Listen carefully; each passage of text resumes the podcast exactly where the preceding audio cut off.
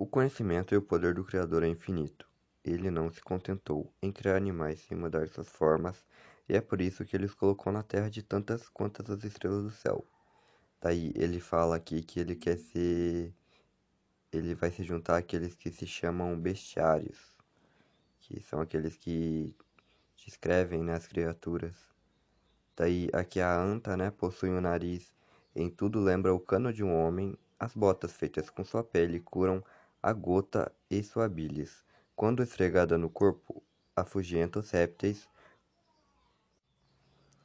Daí a baleia é uma bestia enorme e tem de 100 a 200 covados por ser esta costa cheia de muitas baias, ansiadas e esteiros, a qual de grande multidão delas, a estes covados. Os cuibiretes são selvagens que vivem a oeste da terra dos papagaios, e têm tudo em comum com os homens, a não ser suas gargantas muito longas, quase como se fossem girafas. O dragão é o maior de todas as serpentes e, na verdade, é o maior de todos os seres vivos que caminham sobre a terra. E com isso, aprendemos que é a causa das tempestades, dos maremotos, dos naufrágios e de todos os males nem sempre está à tona.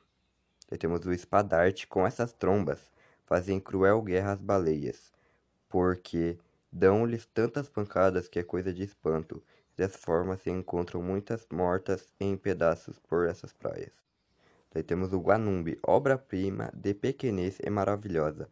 É esse minúsculo pássaro. Se não o víssemos e ouvíssemos, não poderíamos acreditar de tão miúdo o seu corpo pudesse estar canto tão alto, claro e nítido como o do rouxinol.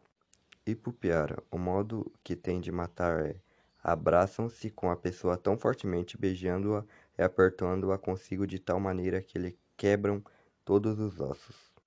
Os iagaretes, quando estão famintos de carne, matam logo muitas cutias e bastam darem uma unhada num homem ou em qualquer outro animal para o abrirem. Jacaré. Esses lagartos são de notável grandeza, têm a grossura de uma coxa de um homem e o comprimento de uns 15 palmos. A Minotaura, assim como havia o Minotauro na ilha de Minos, na ilha de a Rambi existia uma minotaura que tinha corpo de vaca na parte superior e, de e na inferior a de mulher. Naritataka, esse animal é do tamanho de um gato e no lombo tem uma mancha branca e outra parda, que ficam em cruz muito bem feita. As ostras, guardando em seu interior os raios do sol, da lua e das estrelas, dão nascimento às pérolas. Os papagaios nessa terra são eles infinitos e mais que os pardais, da Espanha folgam muito rápido, tirando de comer das pessoas que os criam e saltam-lhe nas mãos, nos peitos, nos ombros e na cabeça. O coati é um tipo de gato que tem patas retas e largas e as garras duras e afiadas.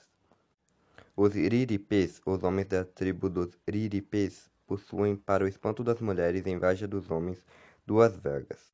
A sucuri, para tomar a caça de que se sustenta, usa dessa artimanha estende-se pelos caminhos e, em passando a presa, lança-se sobre ela e de tal maneira se enrodilha e aperta que lhe falta o ar e ela morre. Temos o tamanduá, o rabo é como de dois comprimentos do corpo e cheio de tantas sedas. O urubu trata-se de uma ave grande e negra que voa muito lenta e faz ninho nas rochas. Varumbis, os homens da tribo dos varumbis possuem orelhas muitíssimo compridas e algumas chegam até o chão. Os churis têm, parte, têm patas de camelo e, e penas de asas de aves, mas não consegue erguer, erguer-se do solo, ainda que levante as asas como quem quisesse voar. O zepardo é dos mais estranhos animais da terra, dos, papagaios, dos papagaios, e tem corpo de zebra e cabeça de leopardo.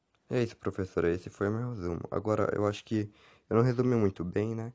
Mas é que ele aqui ele fala, né, no começo aqui que ele quer que ele ele se compara a vários a várias pessoas, né? Daí ele falou que quer se juntar aos bestiários, né, que eu acho que eles descrevem criaturas ou algo assim. Daí aqui ele ele descreve as criaturas da Terra Papagaia, né? Eu acho que foi isso.